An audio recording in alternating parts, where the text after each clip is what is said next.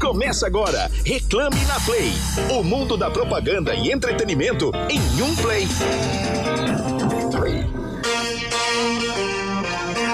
Yeah, let's go, girls! Sim, sim, sim! Começando mais um Reclame na Play. Aumenta o som que a gente vem de Shania Twain. Going out tonight, I'm feeling alright. Gonna let it all hang out. Sim, I Feel Like a Woman. Começando aqui com Shania Twain. Esse que foi o oitavo single lançado pela cantora e expressa a força e a autoestima, fe- a autoestima feminina desde aquela época, já trazendo esses temas. Foi muito marcante a época de Shania Twain, trazendo todo esse, esse lado cowgirl aqui também, né? Musical, certo? E a gente hoje vai falar de tudo isso e mais um pouco. Estamos começando mais um Reclame na Play. Aqui estou eu, Felipe Solari, ao lado de Emerson Souza. Toda terça-feira, a partir das sete e meia da noite, a gente chega aqui, traz várias resenhas e vocês podem participar com a gente. Estamos no rádio, para quem estiver ouvindo a gente, mas estamos no YouTube, nas redes sociais também. Então entra aí na- na- na- nas redes sociais do Programa Reclame, arroba Programa Reclame, que você pode assistir a gente, já ver quem são nossas convidadas, que daqui a pouquinho a gente traz para vocês. Participa também pelo WhatsApp, o nosso número é 11 999 936 451 11 999 936 451 cá estou eu, muito feliz, porque me formei na faculdade de rádio e TV há muitos anos atrás e hoje, dia 21 de setembro, dia. Dia do radialista, sim, aqui estão. Olá, Emerson, tudo bom? Boa noite. Olá, boa noite. Boa noite, que homenagem aqui aos radialistas. Ah, que legal. Legal, né? É, não, legal que, o, que o, o, o, o rádio não saiu de moda, né? Toda vez a gente ouvia, o rádio vai morrer, o rádio vai morrer. Verdade, é um sobrevivente, se renova. Funciona com a TV, funciona com o É, digital. porque hoje em dia transmite-se o rádio, né? Você vê o rádio. Você tem o rádio nos streamings de áudio também, né? Os podcasts e tudo mais. Então hoje, quem for radialista aí, celebre. É isso, parabéns pra todo mundo que. Até o Neto que passou aqui agora há pouco, deu parabéns pra- Por exemplo, né? o Neto, é o que eu tô te falando do rádio que ele foi se atualizando, então você tem vários representantes de vários segmentos com microfone também ajuda. É, tanto que ele falou, eu não sou radialista, mas ele é, pô, ele tá todo dia no rádio, ele é um radialista sim. Exatamente, exatamente. Então, parabéns a todos os E a radialistas. semana, como foi? Cara, foi legal. Uma semana.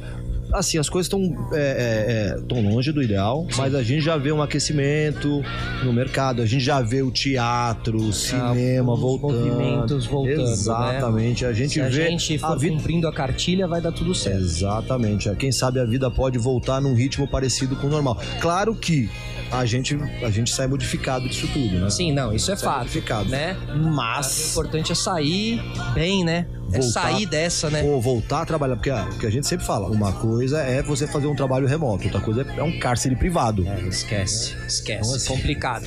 E aí, o que, que aconteceu nessa semana aí, Emerson? Traz as Cara, você viu é, futebol no final de semana? Não vi nada. Só Ah, cara, eu sei que hoje tem Libertadores, né? vi, pois é, Hoje tem Galo Atlético e- Mineiro e Palmeiras.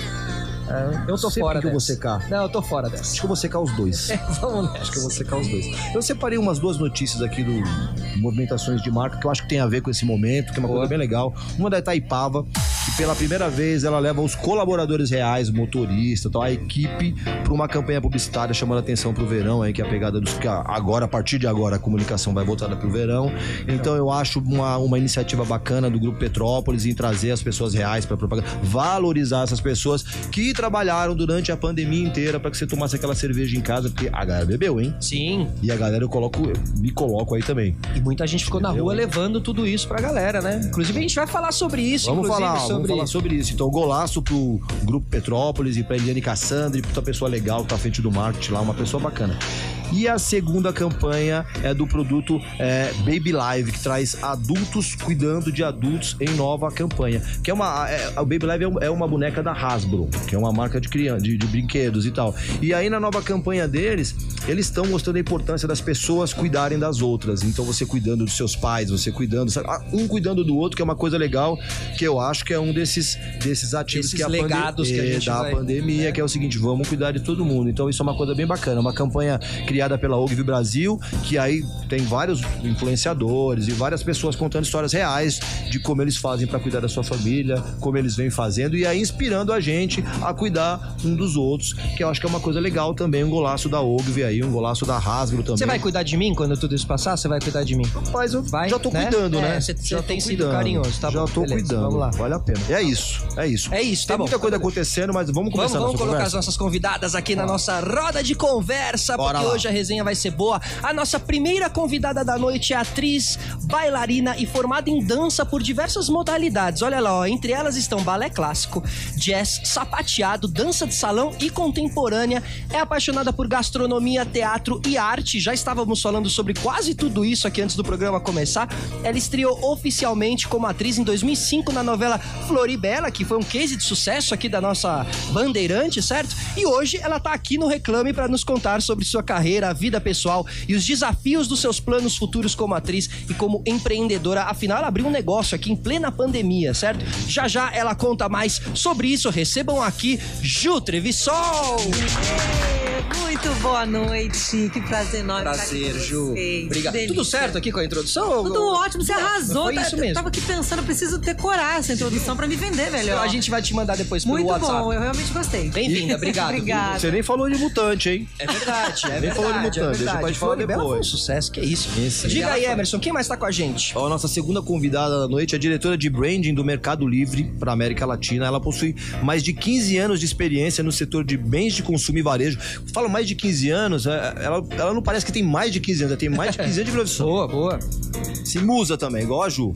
Musa também. Sua carreira foi construída através de estratégia de gestão de campanhas com uma comunicação clara e inovadora, das quais são promissoras e benéficas para os clientes e consumidores. Ela tem um desafio que é tentar ser traduzir, deixar a marca mais humana, mais próxima das pessoas, que aliás é um desafio para todo mundo, né? Sim. E, segundo a trajetória dela, ela tem conseguido isso. Hoje ela veio até o Reclame para falar sobre a sua trajetória, os desafios encontrados ao longo da sua caminhada e, da sua, e nos contar como é ser líder feminina em uma empresa como o Mercado Livre.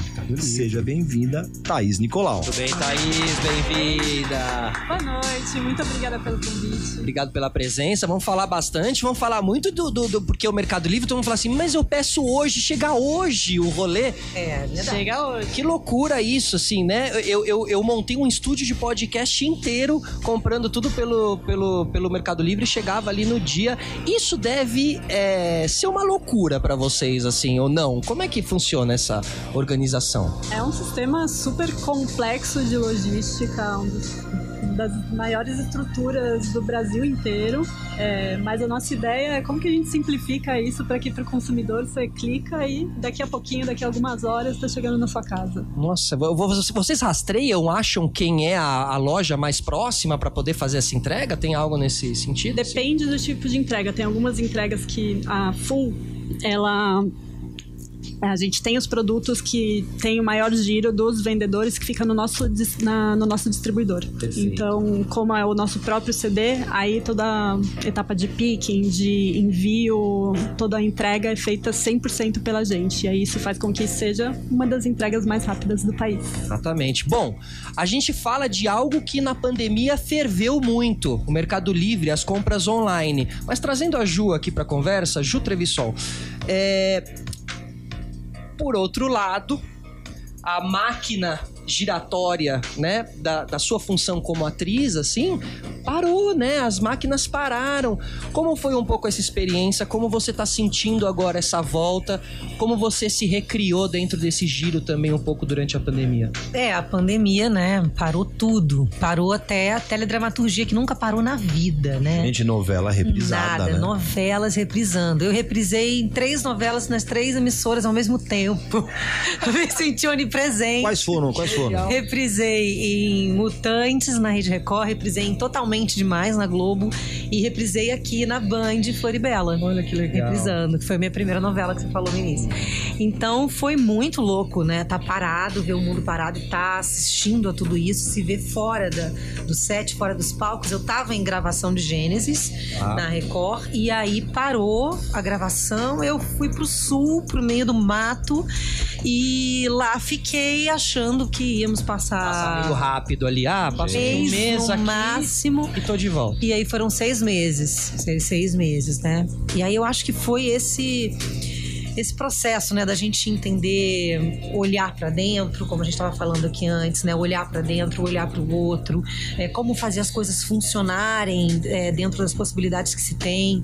E aí entra o mercado, né, da Thaís. Caramba, eu eu comprei Tá vendo? De todo não mundo, somos né? só nós, não somos nós. Eu comprei muito no Mercado Livre. Eu comprei muito. Eu comprei até um tecido de circo pra amarrar na árvore e ficar lá subindo e descendo. Olha, caramba. Eu fiz isso. E é algo que talvez um dia assim você possa acabar usando também. Em peças de teatro eu já vi muito, né, esse tipo de apresentação assim, Sim, né? sim, claro, claro. É. é uma forma também do artista estar mantendo. Eu acho que a gente precisou encontrar formas de estar mantendo A a arte arte, viva, né? A cultura parada. Então, assim, cursos online, é, grupo de estudo de dramaturgia e performance online eu tava fazendo, e, e o tecido, e aula de dança online. É, enfim, aproveitando aquele tempo mais livre para ler, atualizar os livros da gaveta. Então. Não, então você não teve uma crise de abstinência, de, de manifestação artística? Olha, eu realmente procurei me preencher o máximo do tempo com tudo que eu talvez sempre quis ter tempo para fazer e não conseguia. E tive o privilégio de poder estar num lugar perto da natureza, então aproveitei para cuidar da mente mesmo, meditar, eh, cuidar da alimentação. Eu realmente tentei focar para esse lado e não emburacar no desespero, É, ou nas sabe? notícias 24 horas É. ali, né? Porque realmente. Eu me dava um tempo, olha, tanto tempo do dia é para eu consumir as informações que eu preciso, tá por dentro, e o resto do dia eu preciso produzir, eu preciso estar com a mente sã, eu preciso estar me sentindo saudável, produtiva. Então foi por aí. Thaís, e você? O que que você fez pra não enlouquecer na pandemia? Você mudou de trabalho no meio do caminho tal, mas como é que foi a pandemia pra você no campo pessoal, por exemplo? Olha, pessoalmente, eu me sinto bastante sortuda, porque eu tive um filho no final de 2019 e quando começou a pandemia ele tinha dois para três meses e eu voltei de licença trabalhando virtualmente. Então, para mim, foi um presente poder estar perto dele até agora, né? Ele vai fazer dois anos no mês que vem. É, tanto para mim quanto para meu marido seriam momentos é, descobertas dele que a gente com certeza perderia porque estaria numa rotina de escritório fora de casa o dia inteiro então para mim eu confesso que foi apesar de, de todos os pontos extremamente negativos pessoalmente foi foi muito bom por conta disso E, e no trabalho, como é que você fez? Você mudou. Você mudou de trabalho no meio da pandemia, não encontrava as pessoas, e aí? Tudo bem que a empresa, ela, ela, ela é na sua essência é, dependente do digital, que afinal de contas é o que todo, todos nós ficamos nesse momento. Mas como é que foi pra você essa chegada na- no Mercado Livre nesse momento?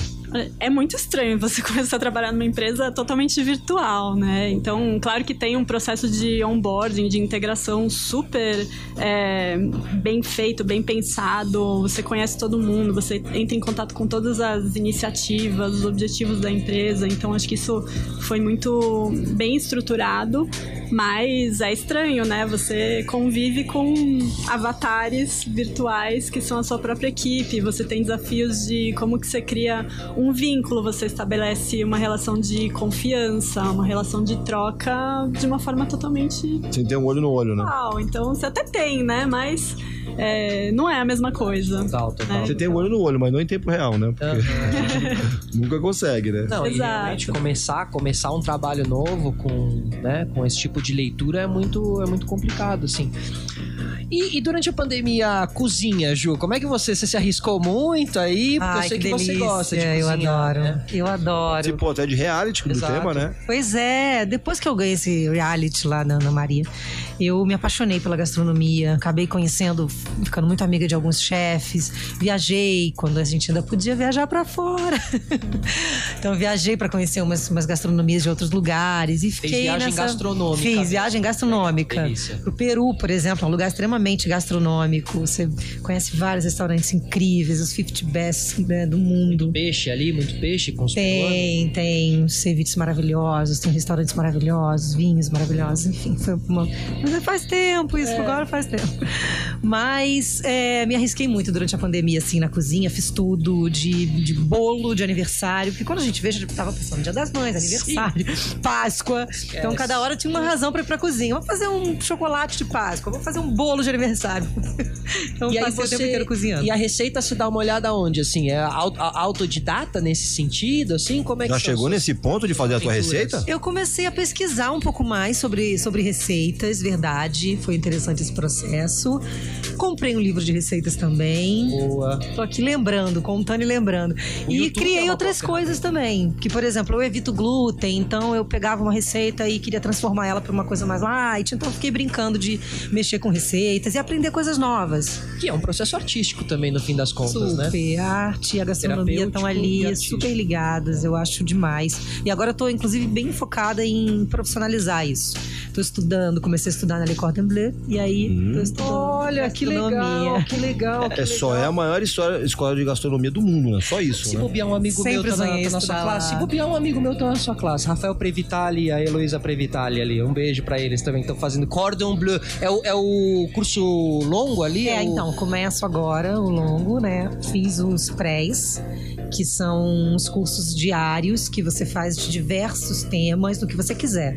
Então é muito interessante. Você chega de manhã, sai no fim do dia e você tem uma parte teórica, depois você vai para uma pra cozinha experienciar aquilo que você aprendeu. É muito Completo. interessante. Tô amando, assim, tô apaixonada. Thaís, Escola, desculpa, é uma escola originária francesa que tem que é assim, né? Um, um referência no mundo. selo, é um selo. É, é, é. Eu estudo francês, então eu tenho vontade de tentar alinhar essas coisas em algum momento e, Esse é o ir caminho. pra lá Vai rolar. finalizar. Vai rolar. Ainda estamos no Então, comecinho. Novos planos, novos planos. Isso, isso. Thaís, não sei como é que é a tua experiência na cozinha, queria ouvir também, mas ela falou de viajar, falou aí da América do Sul. Você é América Latina, como é que você consegue, como é que você conseguiu tocar isso sem viajar? E qual que é a tua expectativa de, de deixar seu filho crescer mais uns dois anos enquanto você tá viajando aí, com- acumulando milhas? Bom, experiência na cozinha eu sou desastrosa, tá? Preciso... Nada, nem, um- nem fritar um ovo? Ah, eu preciso de receitas for dummies, sabe? Que você tem que, tem que falar. Cozinhe, é, refogue essa cebola por um minuto até ela ficar transparente. Nesse nível. Mas eu adoro, assim, eu adoro ir pra restaurante, conhecer restaurante novo, provar comidas diferentes, mas pessoalmente não, não sou a melhor da- das cozinheiras. Eu mesmo, o meu maior dom gastronômico é morar na Vila, Vila Madalena. Esse é, o meu dom, é isso. Entendi. A gente É o deve meu ser maior vizinho, dom hein? gastronômico. A gente deve ser vizinho, eu tô lá também. É, então, mora ali no meio. Ali, a Rua Pinheiros ali virou. Seu principal prato é demais. débito, né? Seu Não. principal prato é no débito. Exatamente. É, legal, Mas e aí, como é que é tocar América Latina sem poder viajar? É, é.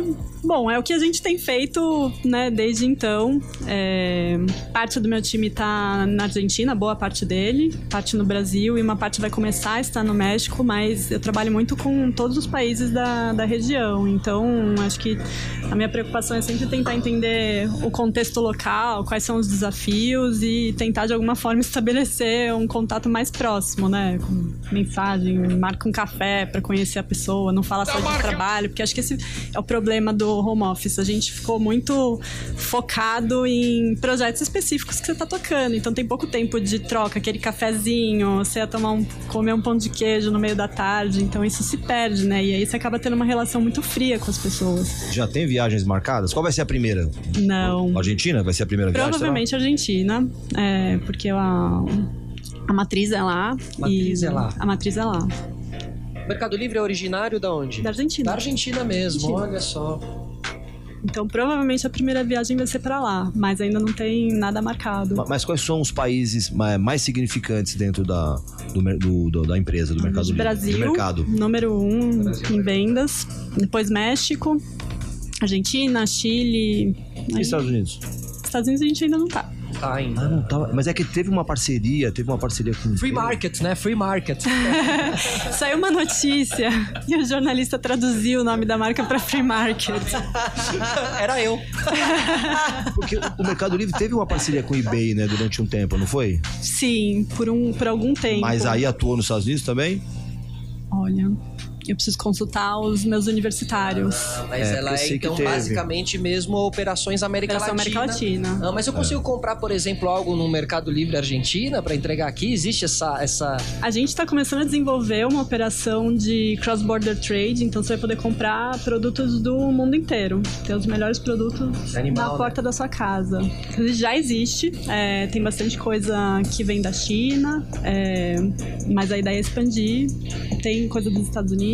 É concorrente do eBay, do, da Amazon, de todos esses. É, É um, um ecossistema que beneficia o que você quiser comprar. Quem tiver um vendedor, um vendedor que tenha para vender, a gente faz Qualquer coisa? O, o nome é muito explicativo É na questão livre. desse mercado livre. É um mercado mesmo, o papel que se faz ali, né? São tendas ali funcionando. É, a ideia é você ter toda a variedade, a conveniência naquilo que você quiser. Tem muitos produtos que você só encontra no Mercado Livre, coisas às vezes mais artesanais. Eu sei, tem, um, tem uma tia que ela trabalha com restauração, ela compra um monte de produto que você encontraria numa loja Tinta. super pequenininha e ela recebe Mas o Mercado dela. Livre me fez deixar de fazer muitos rolês típicos de São Paulo, que você precisava de algo muito específico. E você precisava ir até o Centrão, até a 25 para conseguir alguma coisa e tal. O Mercado Livre te, te faz com que você não tenha mais que dar esse giro só para comprar aquela pecinha, aquela tinta, aquele pincel, sei lá, né? Seja lá Por exemplo, concordo totalmente. Por exemplo, tinha um rolê que eu fazia muito, que era ir atrás de disco, de vinil. E agora eu acho Legal, todos. Eu já ali. comprei vários pelo Mercado Usados Livre. E, né, É, e usados, novos, é raros. verdade. É, raros. Raros. Agora a gente comprei um tecido. Gente, eu comprei um tecido acrobático. Agora com essa plataforma desse jeito eu vou comprar um ciclo de solé inteiro.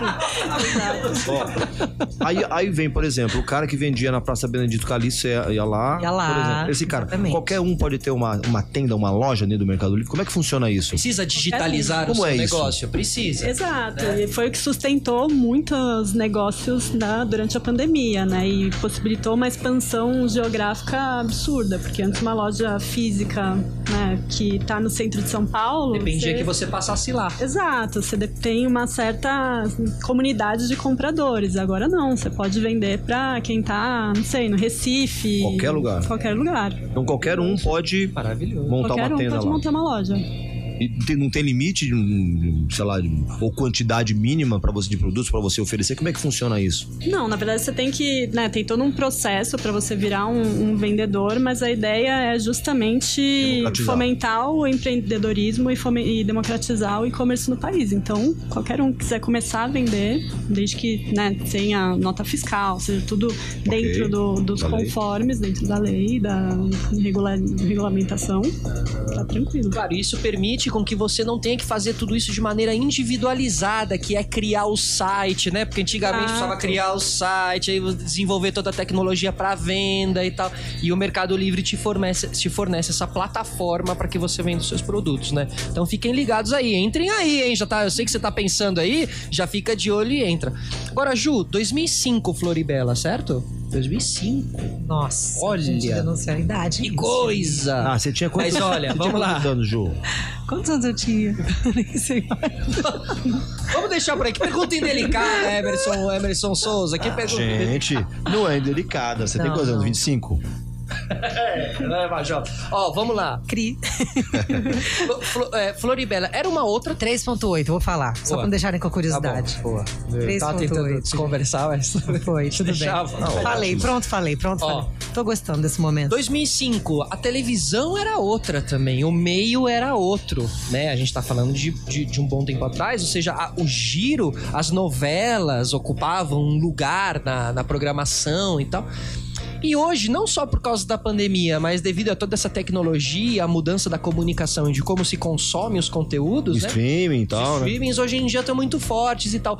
Como que você, você consome streamings e também você olha com bons olhos ali, desejando estar em boas séries, porque, né, a qualidade é muito legal das séries. né, A Cidade Invisível, que eu sempre Por falo aqui, exemplo. do Netflix, Claro. muito legal. Claro, né? eu acho maravilhoso. O mercado abrindo, é, gerando mais trabalho, equipe, né? Enfim, muito, muito mais coisa acontecendo. A gente conseguindo produzir bons conteúdos até para ser bem vistos lá fora. Muitos novos canais, lá né? fora, exatamente. E eu acho que a tendência é essa, é, é aumentar cada vez mais, é a gente ter é, mais procura de ter é, elenco novo, gente nova chegando, rotatividade de trabalho, acabar um pouco com aquela coisa de só que são aqueles atores que trabalham. Um, Não, monopó- um certo muita gente- monopólio ali. é, a gente né, teve dessa- muitos anos sim o moto- certeza, monopólio claro. da teledramaturgia da televisão brasileira, de Exato. poucas emissoras, né, E dominando agora isso. democratizou bastante. É, é muito bom e claro, pra nós artistas é, nossa, maravilhoso a gente ter a oportunidade de estar numa série bacana, bem produzida, bem dirigida, podendo ter um personagem bacana. Então eu acho que é um, é um caminho aí. Tava tudo meio parado mesmo com a pandemia. Eu sinto que as coisas estão voltando agora mesmo. Tá tudo voltando. Enfim, os teatros, né? Como a Emerson falou, agora reabrindo, podendo rever os colegas em cena. Vou começar a ensaiar peça de teatro então também, então já tô ansiosa para pisar no palco de novo. Mas eu acho que esse lance de como se consome é, a teledramaturgia, eu acho que é, é válido, é o que é realmente o que, que cabe no nosso momento de hoje em dia. Cada um ter, poder escolher o que quer assistir na hora que quer assistir, né? E, e- e a novela, é, você, como você vê a novela hoje em dia, né? Quando a gente pensa em séries que é, são mais é, concisas, são mais curtas, oito episódios, primeira temporada, segunda 16, versus novelas que tem Metade do ano, às vezes quase um ano. quantos né? episódios ali? Faz um ano, é verdade. 80, É, né? Gênesis, por exemplo, foi, foi uma novela enorme com um formato de como se fossem várias séries formando uma novela com várias fases, né? Verdade. Você acha que até as novelas podem, podem seguir um caminho mais séries também, mesmo dentro dos canais de TV? Eu acho que assim, essa história, ah, a novela vai acabar, eu não acho que vai acabar. Eu acho que O tem rádio. espaço para todos os formatos, como a gente estava falando do rádio. Eu acho que vai sobreviver. É, o Brasil é pioneiro nisso, né? Um dos maiores é, produtores da teledramaturgia, né? Da televisiva. Então eu não acho que vai morrer. Eu acho só que é uma questão de adaptação. Eu acho que os formatos vão se adaptando para a demanda que vão tendo, eu acredito. Os roteiros também, né? Aquela coisa, o núcleo do bem versus o núcleo do mal. Talvez Acabou fique isso, mais né? aprofundado. Né? A gente sim, agora tem anti-heróis interessantíssimos. Os nuances são outras. É, assim, né? eu acho que esse é o grande, o grande lance, sabe? De quem tá escrevendo, de quem tá trazendo novas ideias, dessas Tem gerações uma que renovação aí nesse sentido, Claro, né? Tem. é. Que, Até que porque- de se contar as histórias. Até porque todos nós temos um pouquinho de mocinho e temos um pouquinho de vilão também. Então a gente sempre se identifica com algum personagem. Um mesmo sendo ariano, Dexter. então, né? Um ariano, então. Pra quem é ariano, então Quem o é pessoal de Ariana? escorpião. Ai, meu Ou Deus. pessoa de escorpião também. Demônio. Falaremos de signo daqui a pouco. É uma tendência pra ser vilão. Ai, eu adoro. Mas a gente tá falando de novos canais, dessa atualização e tal, e de, das pessoas se encontrando em outros formatos e tal. E você, que é, é, Thaís, que é responsável por humanizar, levar essa marca às pessoas e tal. Como é que muda pra você essa história com, com- com o universo mudando? Porque você imagina que há cinco anos era bem diferente. Hoje a gente tem vários pontos de contato. Como é que você chega nessas pessoas hoje em dia? Chega de todas as maneiras e acho que quem as marcas que não chegam, elas não vão se Longe. destacar, né? E eu também. Tenho alguns anos de carreira, então acho que muita coisa mudou, o papel da marca mudou quando eu estudei na faculdade e o que a gente tem hoje, né? E acho que hoje os consumidores esperam que as marcas é, tomem partido daquilo que é importante para elas, que elas é, falem não só sobre uma relação transacional, mas que gerem esse vínculo, né? Que façam parte do, do contexto que as pessoas vivem. Então, parte desse contexto é você estar em todo tipo de rede social, você tá em TV, você tá a experiência que você tem quando você né, compra, consome o, o produto, o serviço que ela oferece. Então, acho que isso é, é uma premissa básica. Atualmente, eu como profissional de marketing tenho que ficar constantemente me atualizando, né? Você passou pelo, pelo Burger King, por exemplo, que é uma marca que transcendeu a história do, do lanche. Sim. Você vê, é uma brand love, é uma marca que, que ela transcendeu. Você vai, você quer um Burger King, você não quer um hambúrguer, você não sabe. E, e como é que foi essa passagem por lá? E, e o que, que você consegue traçar de paralelo entre esse trabalho que você fez lá e esse que você está iniciando no Mercado Livre, por exemplo? Nossa, eu tenho muito carinho pela marca. Acho que o que me chamou a atenção quando eu comecei a entrevistar lá foi todo o, o DNA da marca, né? Uma marca challenger, é uma marca super ousada, super criativa e que usa a criatividade para se diferenciar.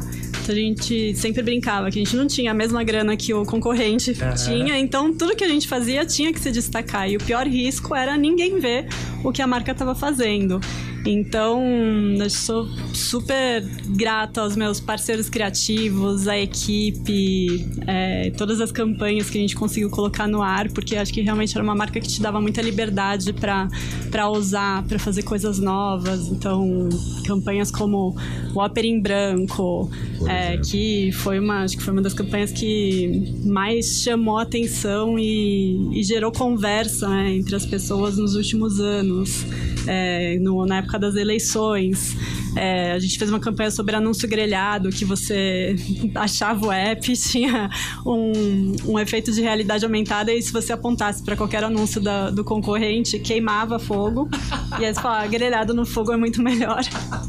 E aí você ganhava um Legal, Whopper de graça. tecnologia, né, Teve pra- game pra também, né? Teve game, teve muita coisa em na, na FIFA o ano passado, retrasado, que a gente fez como um, um hacking, a gente chamava de hackvertising, é, dentro do jogo para posicionar a marca. Então era uma marca que permitia muito Ousar, né, ousar. experimentar. Precisava Exato. conversar com, a, com, com o escritório americano ali? Como é que era? Essa, ou essa criação era livre brasileira mesmo? Olha, Tinha bastante liberdade, mas também porque os países entendiam muito bem o posicionamento da marca, o que a gente queria. A gente tinha três é, briefings que eram perenes e que a gente ativava, nunca iam mudar. Então acho que isso também ajudava a ter um direcionamento para as campanhas. Mas assim, era Fer Machado no WhatsApp e o Fer respondia três minutos depois. Era impressionante o quanto ele estava sempre disponível. Eu lembro o primeiro Burger King que chegou em São Paulo, né? Eu acho que era ali Gente, na, na, na o de rua. perto da Faria Lima ali, é. É o de rua, que é, é na esquina Na da. Hélio Pellegrino. na Hélio Pellegrino com a Santa Amaro. Eu tô rindo Gente. porque eu lembrei de uma Você coisa. tem história, tem uma história ali. Pode contar, certeza. Rolê, re- rolê pós-balada. Não, gente, é E muito nunca? mais engraçado que isso. Eu, eu, na época, eu ainda trabalhava como bailarina, tava começando a carreira como atriz, assim. Fazia muita publicidade com dança e o, o Bug King fez uma das maiores audições para bailarinos para um comercial de, de Burger King. E, e eu, eu era um tomate. Maravilhoso. Mas o que esse Foi tomate dançava? Foi com Anderson ideia. Silva? Com o Anderson foi essa não. chegada. Foi um bombeiro que trouxe. Foi. O, o, o- Ah, Um dos primeiros, assim, foi um dos parte. primeiros. E, é- mas foi maravilhoso, eram assim, 100 bailarinos, tinha alface, tomate, Faz picles, dançando, picles gigantes. Era muito divertido. musical. Sim, Tinha dois lembrei. hambúrgueres a fazer. Não, quer dizer, desculpa. Não, não, não. Bom, ó, vamos... É o seguinte, a gente tem um quadro aqui no nosso programa, tá bom? Aonde eu e Emerson, durante a semana, assistimos, ouvimos ou lemos algo e aí a gente traz aqui como dica. E aí no final vocês têm que escolher qual das duas dicas vocês apertariam o play, tá bom? Aqui na nossa Play FM. Se quiserem pensar em algum conteúdo aí também, algo que tenham assistido, queiram deixar de dica, podem aproveitar aí para irem pensando enquanto nós deixamos aqui as nossas. Então, atenção, atenção. Batalha Cultural. Batalha cultural aqui. É treta, Emerson, é treta. Fala aí. Cara, eu trouxe uma série que não é nova. Tá. Ela não é nova, mas ela tá na última temporada, que é Lucifer. Que todo Saiu mundo fala. A galera né? tem um carinho por essa série que gira em torno O Lucifer. da série. O Lucifer Boa, também, que é o anti-herói, veja. veja que negócio é louco, é o anti-herói. Lucifer Morningstar é o diabo, que é um anjo desvirtuado. Que tem, eu tenho certeza que muita gente aprendeu que Lucifer era um anjo nessa série. É um anjo que é um anjo que discordava da, do modo que Deus tocava as coisas lá. Ele, ele- não concordava com, com o CMO, com o presidente da Exato. empresa. Ele falou: quer saber de uma Ele coisa? discordava. Foi embora. E aí ele falou assim: ah, vou pra terra, dar um tempo lá. E aí ele foi pra, Las, pra Los Angeles, montou uma balada lá, chama Lux. E aí fez uma vida. Ah, é, montou assim, uma é. vida Entendi. tal, tentando, tentando esquecer essa história de. Tanto de ser o diabo, entre, né? Aham. Quanto de ser filho de Deus. Aham. Que é um perfeito. anjo. E aí a história. Aí tem vários. Várias é, é, é, conflitos e tal. E aí vários personagens. Qual temporada que tá agora? A sexta e última Sexta? temporada. Nossa, Então, Mas tem uma coisa temporada. legal. Essa série, as três primeiras temporadas passaram na, na, na Fox. Ah, era uma não série televisiva. É, não fez. A Fox descontinuou e aí teve uma, uma comoção popular. Todo mundo pediu volta, volta, volta. Veio o Netflix, pegou e aí explodiu. E aí muda muito a qualidade do negócio explodiu. terceira série. Não, não vou dizer a qualidade, não é a qualidade. Essa, acho que o engajamento acho que foi maior, talvez. Eu não sei como é que era a audiência especificamente, mas você pega o Netflix que distribui pro mundo inteiro. Ah, esquece. E aí você coloca o planeta inteiro na mesma página. Sim. E aí o, o, o, o- Tom Ellis, que é o, o- o- protagonista, cara boa, pinta, legal. A série dá umas, na minha opinião, dá umas derrapadas assim no início que fica meio, meio adolescente. Nada a ver com o assim. Advogado do Diabo, aquele filme clássico com Al Não, Pacino não e é, Keanu Reeves. porque é aquilo que a gente tava falando da história do anti-herói. Todo mundo se identifica em algum momento ali. Uhum. Porque o cara, o cara, no final, o que, que é? O cara é um filho que se rebelou contra o pai e foi viver uma balada que dava, só que não tem problema de dinheiro. Foi pra Los Claro, Angeles, claro. montou uma estrutura, e aí se apaixonou, e aí você fala, pô, mas o diabo se apaixonar por uma mulher. E aí vai, roda esse negócio. E é muito legal, é muito legal. Legal, É, uma curiosidade legal de Lucifer é que ele foi inspirado no Sandman, naquele, sabe, aquele, acho que é comics, né? Aham. É, é um personagem do Sandman que ganhou notoriedade e aí hoje habita aí o, o, o- o subconsciente de todo mundo e aí tá bastante sucesso. E essa é a última temporada, todo mundo meio que se despedindo, já com aquela saudade, que acho que provavelmente deve voltar depois fazendo com subprodutos, tipo Breaking Bad, que acabou e aí... um easter egg ali, né? É, então é uma série que Outro vai deixar... ganhando... É, é uma série que vai deixar bastante saudade. Uma coisa legal também é que no decorrer das temporadas, acho que na, na quinta temporada, a- a- o Tom Ellis canta.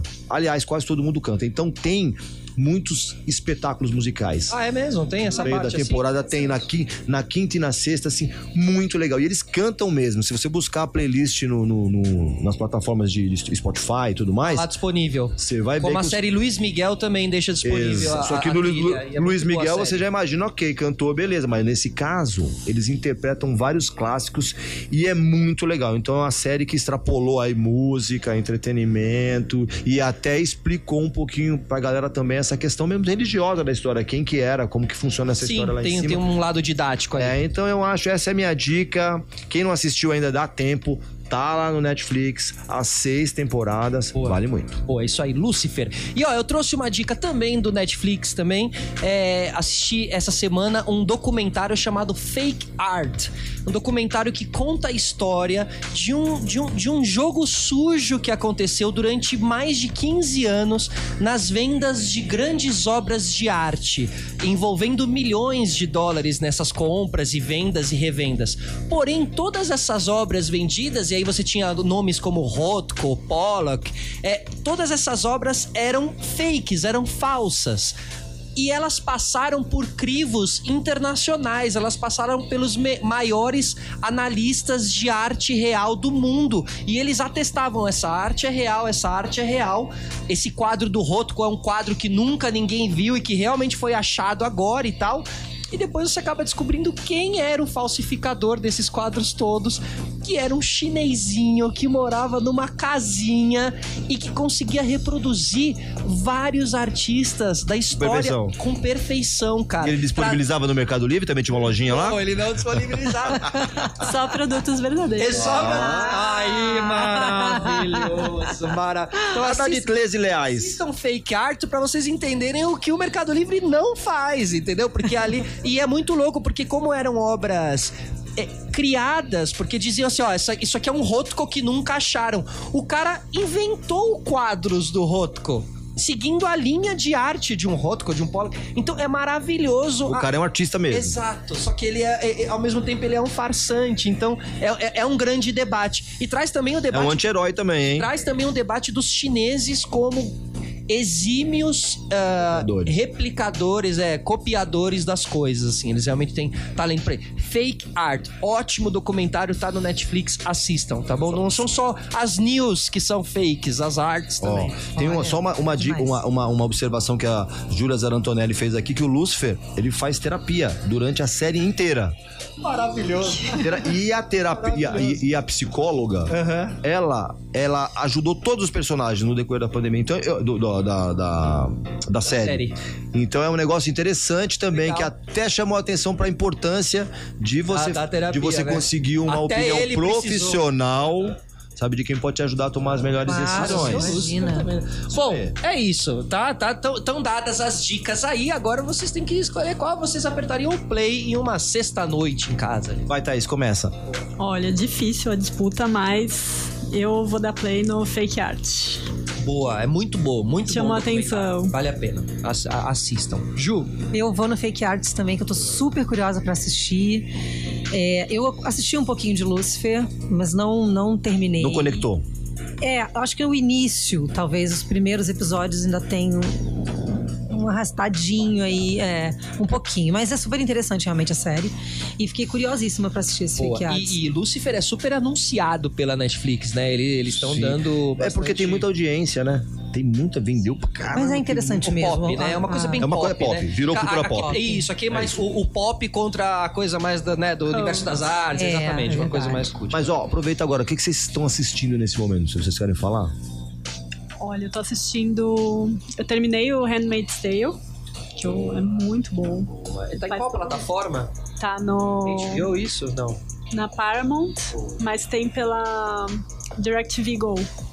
Consegue assinar e eles têm acesso. Do que se trata a série, pra quem tá acompanhando? É muito interessante. Eles criam é uma, uma história de ficção em que parte dos Estados Unidos se converteu em um novo país, é, em um país ultra conservador, ultra religioso. Então ele faz um paralelo com as várias ondas de conservadorismo que estão acontecendo é, na atualidade.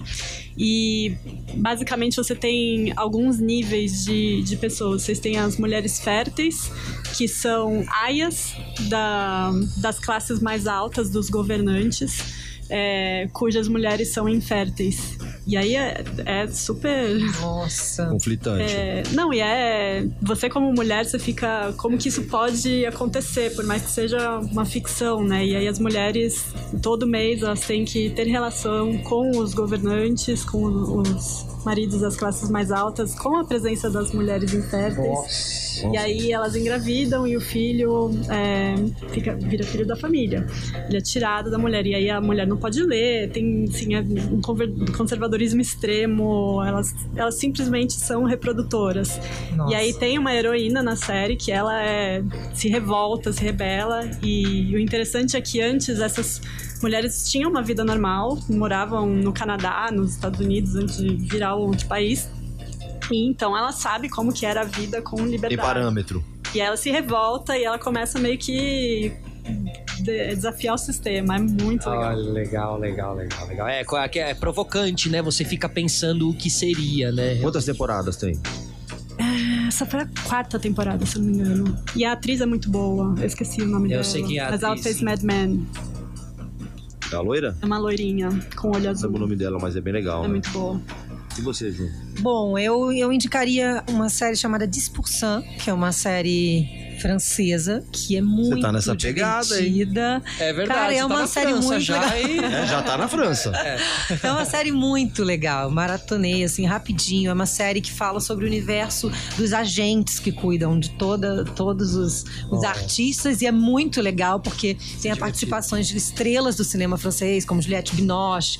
Cada episódio tem uma participação e eles se colocam como sendo os próprios artistas, mas se desmontando inteiros assim, É, cri- criando uma autocrítica das suas próprias é, é, questões humanas Legal. ou com a profissão, egos.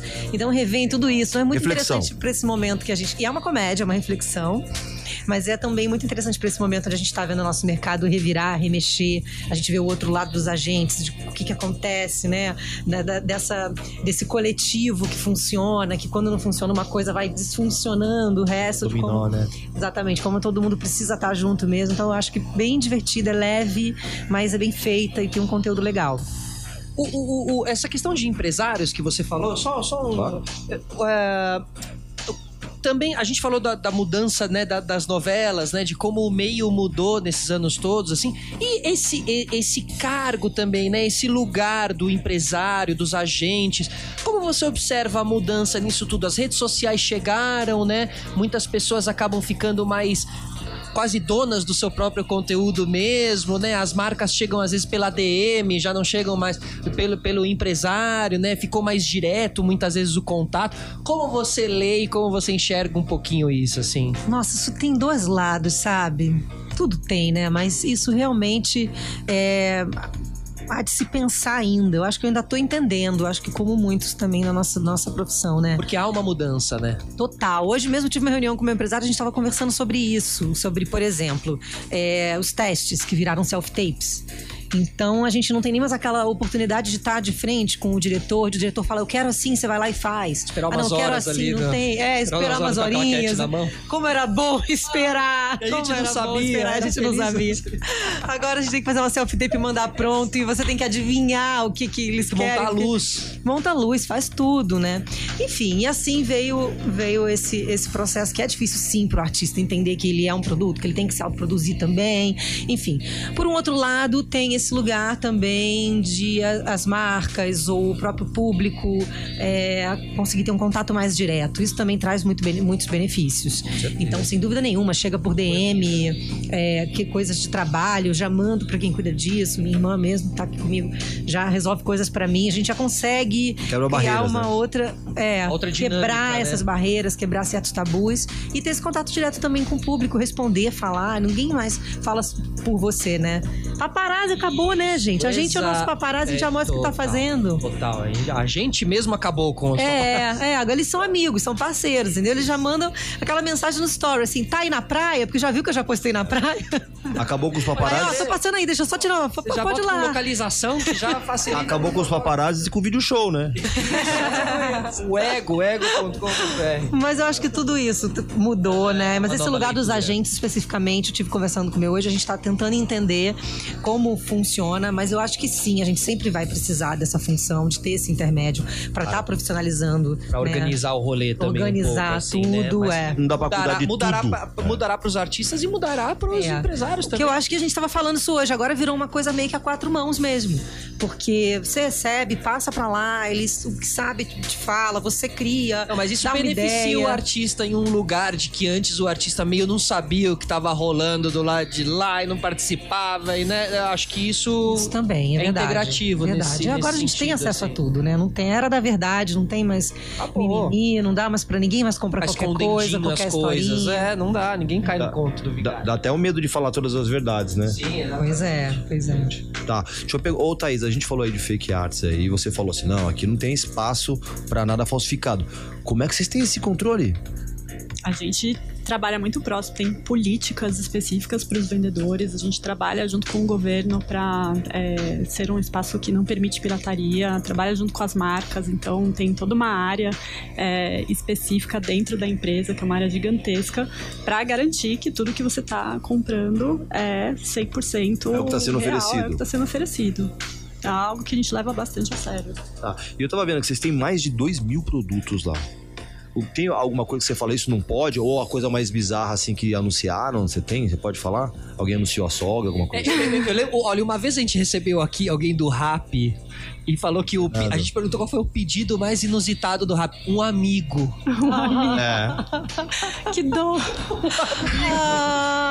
amigo. Ninguém quis comprar um amigo lá no Mercado E Livre. quem pediu, nunca. quem fez esse pedido E quem anunciou, foi o né? Felipe. Foi o Felipe que fez esse pedido. Eu vou Queria me um amigo. anunciar de amigo aí. Quem um Ah, eu gostei, eu sou canceriana. Cancerianos são ótimos amigos. É o que eu tô querendo, fazer umas amizades Chega no novas. mesmo dia ainda. Arroba Ju Trevisol. Quem tiver afim de um amigo, vai lá. No mesmo dia. Se essa Logística relação. É. Vamos ser amigos. Mas conta aí, o mais inusitado, assim, se eles... É mais inusitado. Algum produto proibido, claro. Não, assim, proibido. não pode vender pessoa, Sim. não pode vender arma de fogo. Isso. Claro, né? Não pode vender pessoas? Já é. Mas tem algum inusitado, assim? Olha, que uma coisa, pode? um fun fact que eu descobri outros dias, quando a gente fez uma ação pro Dia do Orgasmo, é que produtos eróticos estão entre os top 10, top 10 de vendas da plataforma. Só- assim, é Mas você sabe impressionante. que um, um amigo meu. Não, mas o que existe, sem, sem dúvida nenhuma, é. a- a- muitas vezes as pessoas se constrangiam de ir em um sex shop e tal. Exato. né? De dar- E, e- e ali no, no Mercado Livre você tá ali navegando no. No, no, no Ali. coisa e você compra e ninguém vê que você comprou. Exato. Exato. Chega a caixa lado. fechadinha Ó, no Mercado vale- Livre. Isso, você tá Só- vendo? A tabus que o Mercado Livre te ajuda muito. A quebrar. assim. E vale lembrar que dia, o dia do orgasmo é 31 de julho, 31 de que é o julho. meu aniversário. Só queria deixar isso no ar. Alô, o orgasmo aqui, não. Eu queria dar esse, só queria dar esse toque aí. Dia 31 de julho. Bom, pelo menos eu te dei, te dei parabéns e. Mas é isso, no dia do orgasmo, é verdade, você me deu prazer. Eu, parabéns, parabéns.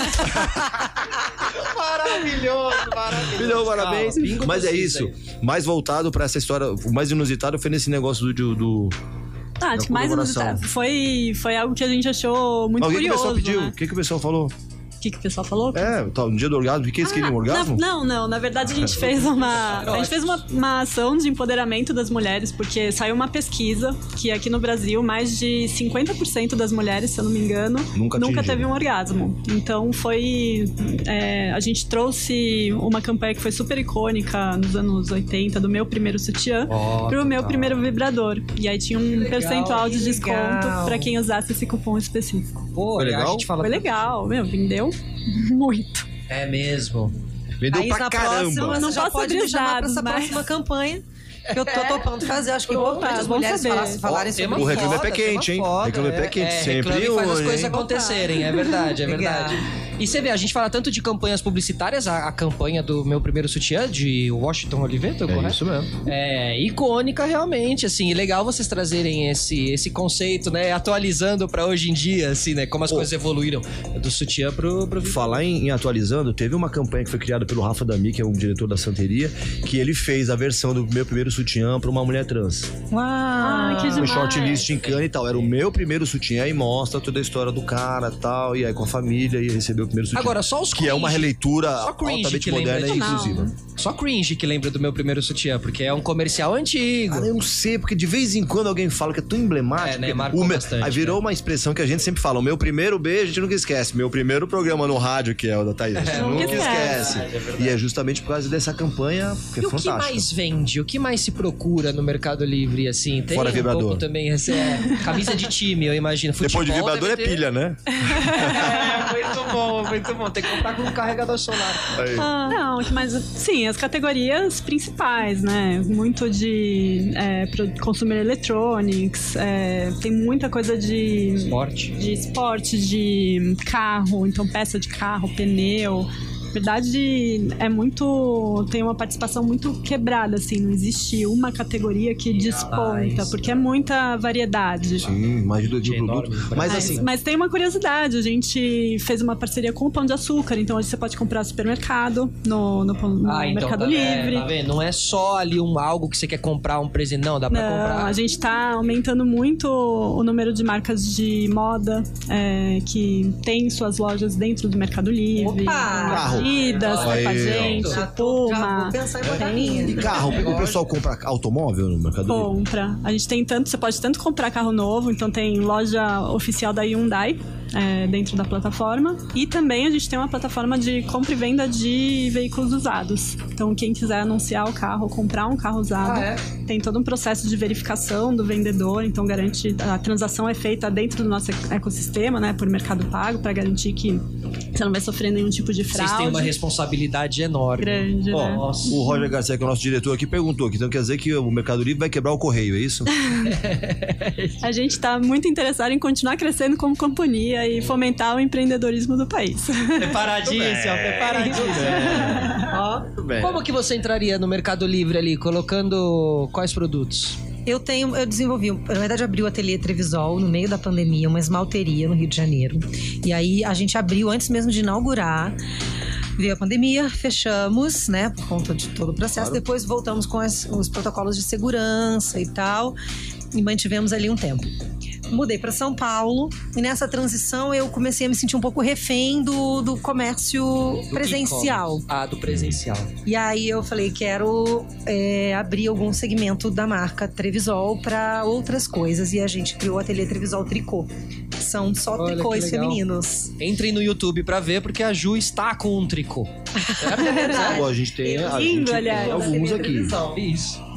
Vou mandar um pra você, né? Ah, obrigada. E aí, eu, e aí achei muito interessante isso. Eu tenho vontade que a gente quer, agora já estamos pensando em, em abrir a, a loja física novamente, com o tricô, mas voltado para um espaço mulher, onde tem, a gente tem o tricô, tem a esmalteria, tem um serviço também de spa, enfim, uma coisa mais completa para o universo feminino, mas sim fazer vendas pelo, pelo e-commerce ou plataformas dessa forma. Então, É, mas é isso, né? O estudando conhecimento vai ajudando a se organizar, né? Sabendo de tudo isso hoje, vai ficando mais fácil pra colocar ali a lojinha. E é muito é. legal isso que você perguntou da logística, porque isso é uma das coisas que, pra mim, que não, nunca tinha sido empreendedora, começando o empreendedorismo, começando nesse mercado, começando nesse mercado, é, uma das coisas que eu acho mais difíceis de conseguir organizar é essa logística. Total. De entrega, de dar certo, de chegar em tempo, de não atrasar, de, e da qualidade, de como é que você pega de volta, se precisar trocar. Nossa. Nossa. É, ô, ô, Thaís, Logística inversa? É, Meu vo- Deus. Vocês, Thaís, você lá no Mercado Livre, vocês têm uma, uma-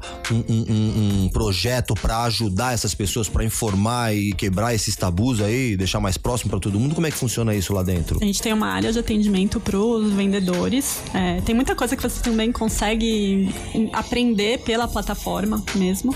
É, mas acho que o grande objetivo é fazer com que essa experiência seja muito simples tanto para o consumidor quanto para o vendedor. Então a gente tem muita, a gente fala que a gente é um- não só um marketplace, mas é um ecossistema. Então a gente tem hoje soluções de envios, soluções de meios de pagamento, soluções de crédito, para que você consiga comprar e ter a confiança de que você vai receber o produto da melhor maneira, que se você não gostar, você vai poder devolver, que você vai receber seu dinheiro de volta. Então dá uma tranquilidade, não só pro consumidor, mas pro vendedor também. Tem uma outra coisa que lojas de roupa também estão procurando fazer durante a pandemia, que é a questão do- da- de provar. Porque, né, você não estar pessoalmente, você não prova mais a roupa. Sim. Você não vai no provador e ver se a M tá boa, a Small tá boa. Então, é, algumas lojas têm fornecido ali que você possa pedir o E. Às vezes você até pede as duas, pede a M e a Small, prova as duas e a que não ficou boa, você manda de volta. Ou, ah, você consegue provar também as roupas antes de comprar. Claro, são, são releituras que as marcas precisam Sim. fazer pra A- oferecer. a- aqui, aqui, quando a gente compra aqui no Brasil, que aí o sistema métrico é, a gente já conhece, é mais fácil. Mas, por exemplo, eu já comprei roupa de fora. Putz, comprei uma vez aquele AliExpress, chegou, deu comprei, mal. comprei um blazer que eu não encontrei uma criança que conseguisse vestir então, aquilo. Esse é o perigo, né? E aí já era, entendeu? Então, assim, hoje em dia você tem um pouco mais a segurança de que você Sim. pode Sim. gastar. Você falou de meio de pagamento, eu lembrei que vocês têm o mercado pago também. Como é que isso, como é que funciona lá dentro lá e vocês são abertos para os outros meios de pagamento também? Como é que é esse negócio? Não, você pode comprar de qualquer maneira. A gente aceita Pix, por exemplo, boleto, é, só dinheiro que não. Ainda. Mas boa parte, na verdade, todas as transações são feitas através de Mercado Pago. É, são duas é, divisões de negócios diferentes, então eu não trabalho especificamente com o Mercado Pago, mas é uma divisão que está crescendo bastante também. E que interfere diretamente no teu, né? Exatamente. Sim, é auxiliar, né? Então, do, do ponto de vista de plataforma de e-commerce, é uma garantia tanto para o consumidor quanto para o vendedor de que toda a transação vai ser feita dentro da plataforma e se tiver qualquer problema, você vai receber o, o seu dinheiro. É, mas a gente aceita qualquer forma de pagamento digital. Boa, boa. E como é que, por exemplo, para eu associar é, a minha marca, uma marca nova, ao Mercado Livre, como que eu precisaria fazer? Tem todo um processo que aí você, se você baixa o app, você pode começar a vender e aí você preenche uma relação de documentos, né, para mostrar que você tem nota fiscal, que você é uma empresa. É, e aí tem, ah, desculpa. E aí a plataforma ela é muito fácil, ela tem todo um, um passo a passo que você praticamente não precisa de ajuda, você consegue fazer sozinho. Sozinho. Claro que se você precisa de uma assistência, você recebe é, junto com o nosso time de, de experiência ao cliente, mas é muito simples É descomplicado. começar a vender, é totalmente Muito bom, descomplicado. muito legal. E, aí você pode usar todos esses serviços, né? Então você pode usar é, o- as diferentes modalidades logísticas. Então o full, por exemplo, é quando gente vai ficar com o produto, com o seu estoque dentro do nosso centro de distribuição. Aí quando hoje é a modalidade mais rápida de entrega, você pode deixar nos correios. E aí os tempos de entrega variam dessa, dessa forma, ou você pode é, enviar diretamente. É, tem toda a parte de anúncios dentro da plataforma. Então você começou a vender, quer expandir o alcance. Você tem é, opção de veiculação para ter mais visibilidade. Então realmente é um, um ecossistema de, de soluções para vendedores e consumidores. Ótimo. Não, e no, no seu caso, Juva, ainda tem as- a rede social, né, que te potencializa também esse encaminhamento e direcionamento das pessoas pro, né, o arraste pra cima, que Sim, agora não é mais arraste Clique cima, aqui, o, né? o Linktree ali com os links pra você clicar e tudo mais. Como você faz o uso das redes sociais? Como elas eh, te ajudam e interferem hoje em dia no seu trabalho, assim, também, né? Eu acho que né, esse crescimento do digital realmente foi, foi um boom, né, da pandemia. Eu acho que tem muitas coisas positivas, tem coisas negativas aí, mas eu acho que é tudo a forma como a gente escolhe consumir, qual é o, o conteúdo que a gente escolhe consumir, né? Que a gente escolhe gastar nosso tempo, qual é o tipo de interesse que você tem, mas eu acho que é, É muito se você simples encontrar isso, um né? equilíbrio... Não gosto, eu não vejo. É, mas a É, rede social mas não é bem vai, assim, né? Ela vai te induzindo, É, ela vai te engolindo, né? né? Vai te engolindo, te é. engolindo, essa é a grande verdade. É assim. verdade, é- Mas é- é- é os um- prós e os contras. É, eu acho que é um momento da gente estar atento a isso, né? Atento e encontrar um equilíbrio em tudo. Porque a gente tá vivendo um momento de extremos em tudo. Então é o momento da gente estar atento, se permitir ter o direito da dúvida também, né? Porque a gente também não é obrigado a ter. Saber de a- tudo, pô. Saber de tudo, a gente precisa ter esse momento. Mas eu acho que dentro disso que eu tenho tentado fazer com a minha rede é isso: é tentado selecionar as coisas que eu consumo e, inclusive, as coisas que de fato eu é, incentivo o consumo, né? As publicidades que eu faço. Então, eu prefiro fazer poucas e, e coisas que realmente têm a ver com o que eu tenho pra dizer, ou com o meu lifestyle, ou com marcas que eu acredito. Sincero às vezes, mesmo, é, às né? vezes vem, e inclusive eu acho que as marcas têm procurado cada vez mais isso. Fato. Acabou muito esse negócio de só os milhões de seguidores, porque entenderam que né, não é isso que traz o resultado de vendas na real, né? E nem de credibilidade para sua marca. Então acho que agora a gente Querem quem começando usa a... de verdade, né? Isso, de verdade. Entender como isso funciona de verdade. É, então, por exemplo, eu comecei a estudar é, francês na Aliança Francesa há três anos atrás. Hoje em dia eu sou garota propaganda da Aliança Francesa. Maravilhoso, Mas eu maravilhoso. estudo de verdade, eu estudo até hoje. Então, quer dizer, É por real. que não? É real. Então eu tenho, tenho credibilidade e propriedade para falar, estudem na Aliança Francesa, porque eu estudo.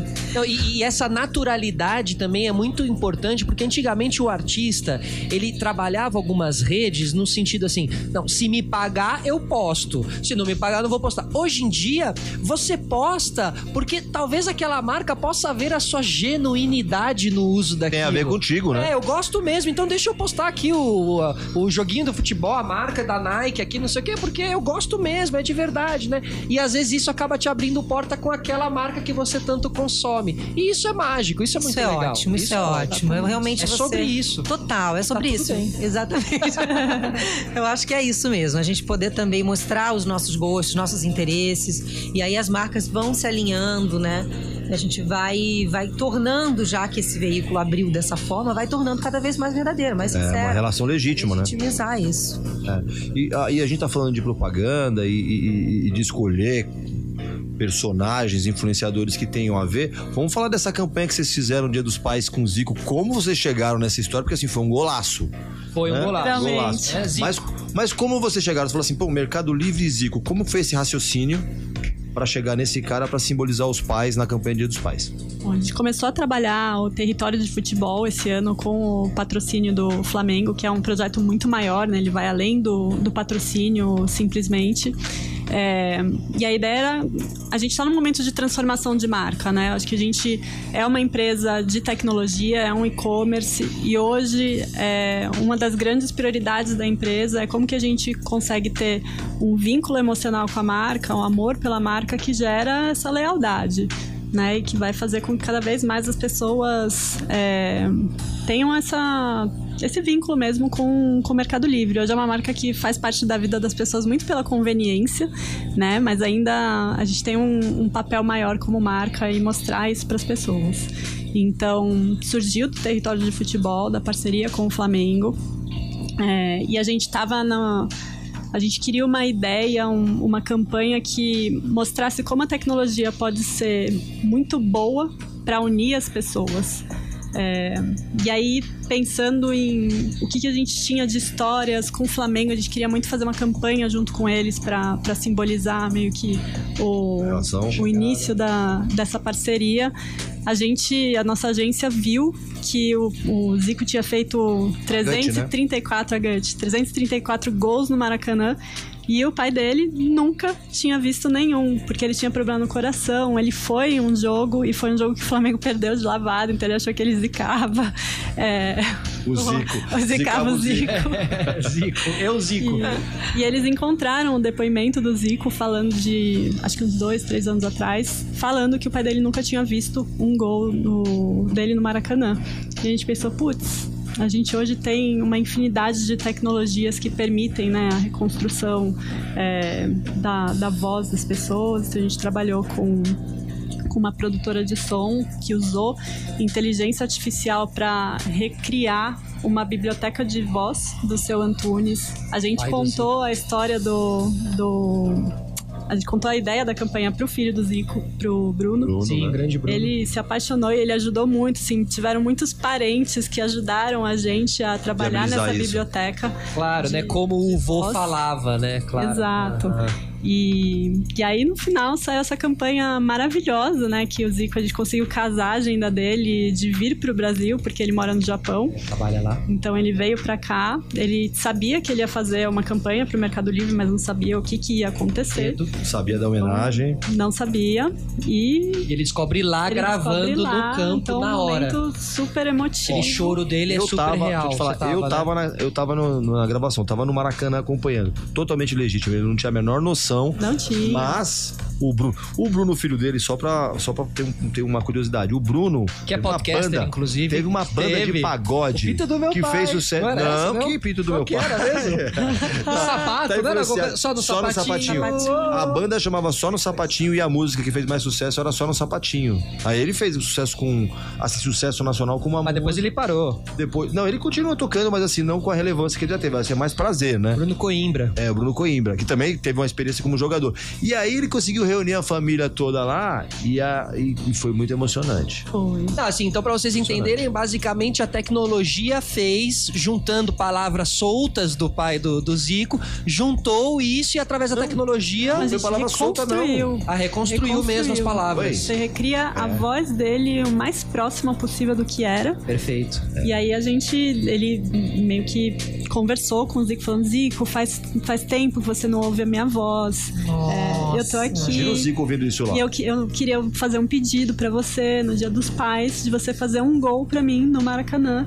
É, o gol 335. E aí o Zico E ele fez. super emocionado. Ele faz o gol. Um bandeirão, um bandeirão, dele no a imagem do pai dele. Que é uma tecnologia parecida com aquela que permite com que cantores que já se foram cantem Façam músicas dueto com ela. atuais. É né? exatamente é- é- É, é um, chama deepfake, é um deepfake de voz. de voz. De voz. Tá vendo? A gente falou sobre os tratamentos de áudio, né, com relação a podcast É e todas as possibilidades do podcast. Verdade. Você pode colocar o Marlon Brando pra atuar em um podcast com o, sei lá, um ator é que de hoje, custa uma isso, hein? Será hoje, que quem tem é? os direitos da voz fake do Marlon Brando, se a gente quiser montar um, Há uns um 10 podcast anos, aqui? olha só, há uns 10 anos ou mais, o, o Nat King, foi lançada uma música do Nat King Cole com a Natalie Cole, é que é a filha dele, uma mesma música. Então eles fizeram um dueto. Isso eu tô te falando há mais de Lembro, 10 Passou no anos. Fantástico isso, né? Exato. Era essa época. Então, só pra ter uma ideia, essa ideia já existe. É é claro que hoje em dia é muito mais fiel, muito mais bacana, assim. Mas a emoção é a mesma. É, legal você falar que a premissa de tudo foi o uso da tecnologia. Como usarmos a tecnologia, que é uma característica do Mercado Livre, né? Dentro da, da campanha. Mercado Livre patrocinador master do Flamengo. E, o- e fazendo o que, que é a função, que é humanizar a marca, aproximar das pessoas. Exatamente. Golaço nesse E sentido. foi um golaço. Acho que não teve uma pessoa no Brasil que não recebeu a campanha por WhatsApp. Já tem, você já tem a leitura, por exemplo, das, da mídia espontânea disso? Que é quando aquela. Quando, quando o filme, quando a gente tá falando, quando o filme vai embora, quando a peça vai embora e ela vai muito além do que você pagou de mídia. Você já tem essa leitura? Tenho, tenho. Eu não tenho os números de cabeça, mas saiu em, nos principais veículos do, do país. Claro, todo É, mundo que fala de Muita esporte gente Pô, no matéria, Twitter, Domingo Espetacular. Pô, saiu no, matéria no Esporte enorme. Espetacular. É. Saiu no Reclame. É. Agora, isso é uma coisa que não dá pra prever, né? Quando uma coisa vai viralizar desse jeito. Não dá. É uma Não, você, coisa que você deseja, você vê um potencial. vai, é, né? é. Mas, pra, E mas é pro negócio difícil. orgânico. É muito difícil muito difícil, viralizar né? organicamente. Por isso que tem que comemorar quando rola, porque não é, não é sempre que rola o golaço ali, né? Agora, falando de pessoas que não estão mais aqui com a gente, mas a gente gostaria de ouvir, gostaria que estivesse. Casas de Cazuza, como é que, como é que, como é que é esse Nossa! Projeto? Como funciona? Gente, eu tô su- primeiro eu tô super feliz de Agora, mês que vem, é isso? Mês que vem, outubro, 28 e 29 de outubro no CCBB no Rio de Janeiro e 27 e 28 de novembro no Vivo Rio no Rio de Janeiro. Depois a gente vai rodar outras cidades, vamos fazer São Paulo, Belo Horizonte, Brasília. Então tem uma agenda legal aí. E é reviver, né, uma, uma época. Essa peça foi montada nos anos 2000 e direção e autoria do Rodrigo Pita. Tinha um elencão na época, entre eles o Jay Que é o diretor musical dessa nova montagem, que foi quem me convidou para fazer. Eu não sou cantora, então vai ser um super desafio. Eu canto, mas não sou cantora. Sou atriz, danço, já cantei no teatro, mas acho que um musical realmente profissional eu nunca tinha feito. Vai ser o primeiro. Você vai passar Vai por ser essa o preparação. Primeiro, estou passando já. estou passando por uma super preparação, dedicação, aula de canto e tudo isso. Mas é muito bom, né? A gente, como artista, poder se reinventar em todos os lugares. É, E a gente tá agora muito envolvido com essa história, porque é uma história que na época falava muito do retrato do Brasil daquela época. Só que, embora sejam situações diferentes, né? Ainda é parecido. né? Uhum, sim, a gente vive, É né? Tantas coisas que vão, vão e voltam. Então a gente vai tratar um pouco disso também. A personagem é uma personagem super politizada, feminista. Na verdade, acho que hoje existem muito mais, chama Mia. Eu acho que existem muito mais Mias, graças a Deus, Sim. do que até existiam Na naquela época época. ali, né? Anos 80, isso, assim. Isso, é 90, 90, Ah, 90 por aí. ali. Então é uma história de, de pessoas que viveram num prédio ali no Alto Leblon, onde se passava toda a história do Cazuza, e são costuradas essas histórias por, Por todas músicas. as músicas do Cazuza, as mais clássicas, as mais desconhecidas. E quais você canta? Você já universo. sabe, assim? Qual, Eu qual que- canto Codinome Beija-Flor, Oh, num dueto. Oh, que legal, palhinha, né? Eu canto- Ah! Pode entrar a banda aqui! Vamos lá. Começou agora aqui no... Canto Bruma, que é uma música que eu particularmente não conhecia, super bonita, é bem poética. Canto Bete Balanço. Só Nós temos a personagem Bete Balanço, inclusive. Legal. Vai ser a Jade Baraldo, que é uma cantora bacana. Você que tem faz. visto Manda coisas muito a de... Jade, né? Então, a Jade é a Bete Balanço. A gente tem um elenco bem legal aí, que tá bem mesclado. Paulinho Serra também. Paulinho Serra, Leandro Bueno, canta pra caramba também. Pô, Jay Wacker, Jay Voice. Wacker lançava clipes na MTV ali na nossa época. Isso ali, é, mesmo, Jay isso Wacker. Mesmo. O Jay arrebenta, um super diretor musical, um super cantor, então tá fazendo todo esse trabalho aí com a gente. E estamos animados de voltar pro palco, trazendo aí né, essa nostalgia do Cazuza, acho que vai ser muito gostoso. E a peça do Rodrigo, a- a- o texto do Rodrigo Pita, É, é. que é um Porque é um apaixonado talento, por, né? por, por MPB também. É, um que cara é um talento, né? Que é um talento, o Rodrigo também. Ele Tivemos o privilégio de receber uma, fazer uma leitura e receber a Lucinha, Que legal. Cazuza, Ah, foi Cazuza. conversar com a gente, contou um pouco do que era aquele universo pra gente, Que peso, né? com a Receber. gente. É. Então, Pra ela também deve ser uma emoção. É, super emocionante. Ela, né, vivenciou o início do espetáculo lá em 99, ela viu a primeira montagem e agora recebeu de braços abertos, assim, esse novo elenco 2021 e vamos ver o que, que vai dar. Dia 27 e 28 de outubro. Isso, no CCBB do Rio de Janeiro e 28 e 29 de novembro no Vivo Mês Rio, depois, Rio de Janeiro. Deixa eu só, só aproveitar aqui. Você acha que corre o risco de você se transformar, por exemplo, como Daniel Boaventura e aí vai cantar por aí, fazer sucesso? Ou Thiago Martins, ator também, que virou cantor e tem agenda e tal? Eu sempre, eu sempre tive vontade, assim, de investir um pouco mais nesse trabalho com canto, porque eu trabalho com voz, eu faço locução, eu adoro trabalhar com voz, eu faço fono desde sempre, cuido pra caramba da voz, mas eu tenho uma fenda nas cordas vocais, em uma região aonde eu preciso cuidar. Então, por conta disso, eu precisei de alguns anos me dedicando a cuidar disso. Perfeito. Então Como eu nunca proteger, arrisquei. né, Exatamente. Na, na eu hora já, de soltar a para voz estar em cartaz no, no teatro, a gente já tem a projeção, já tem esse cuidado. Então eu pensava, bom, acho que ainda não é o momento de eu me arriscar cantando, porque eu tenho que cuidar disso direitinho. E não Aí correr agora. risco do- da rouquidão e tal, porque sair não é Exatamente. e sair, aí olha o Axel Rose hoje em dia, não É. consegue mais chegar lá, né? Mas ele tá fazendo aula de canto com a, com a Marrom, né? Ele tá faltando nas aulas de canto. Com a Marrom. Ele tá fazendo aula de canto Mas o barroco. importante, assim, tudo que a gente realmente se dedica, né, a fazer de verdade, né, com, com verdade e com, com Dedicação profundidade também, né? e dedicação, a gente é capaz de fazer, né? A gente consegue. Então, vamos por aí né? que Importante. vai dar certo. Ó, a gente acabou de falar da Mia, da sua personagem importante, ligada com essa história do feminismo, a valorização da- das mulheres e tal, respeito. Como é que funciona essa questão dentro do Mercado Livre? De igualdade, de gêneros e essa fomentação. Como é que vocês, trabalham lá dentro?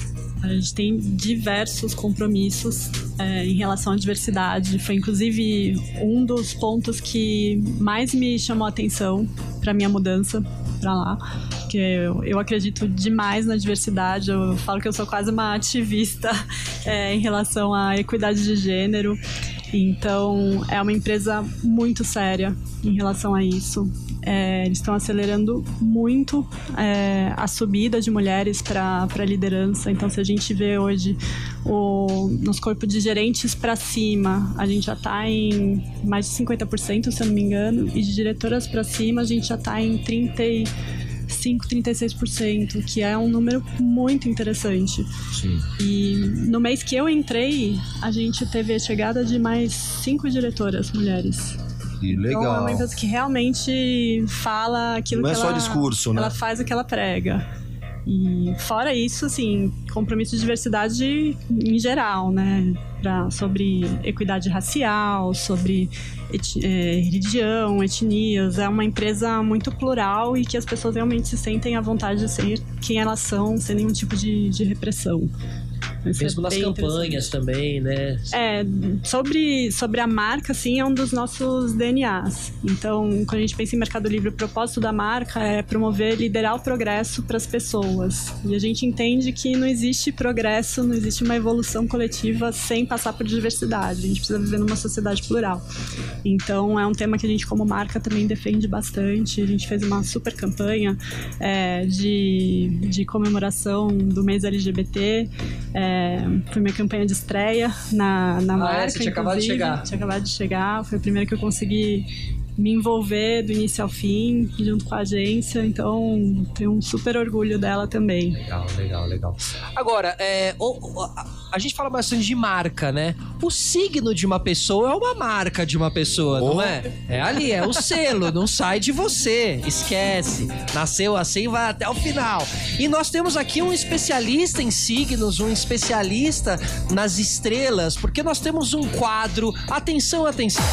A culpa é das estrelas. Culpa é das estrelas. Emerson Souza, e aí, fez o mapa astral das nossas convidadas? Não fiz um mapa astral, mas dá pra fazer uma leitura. Tá vou bom, vamos lá. começar aqui com a Ju, Ju canceriana, né? Canceriana que.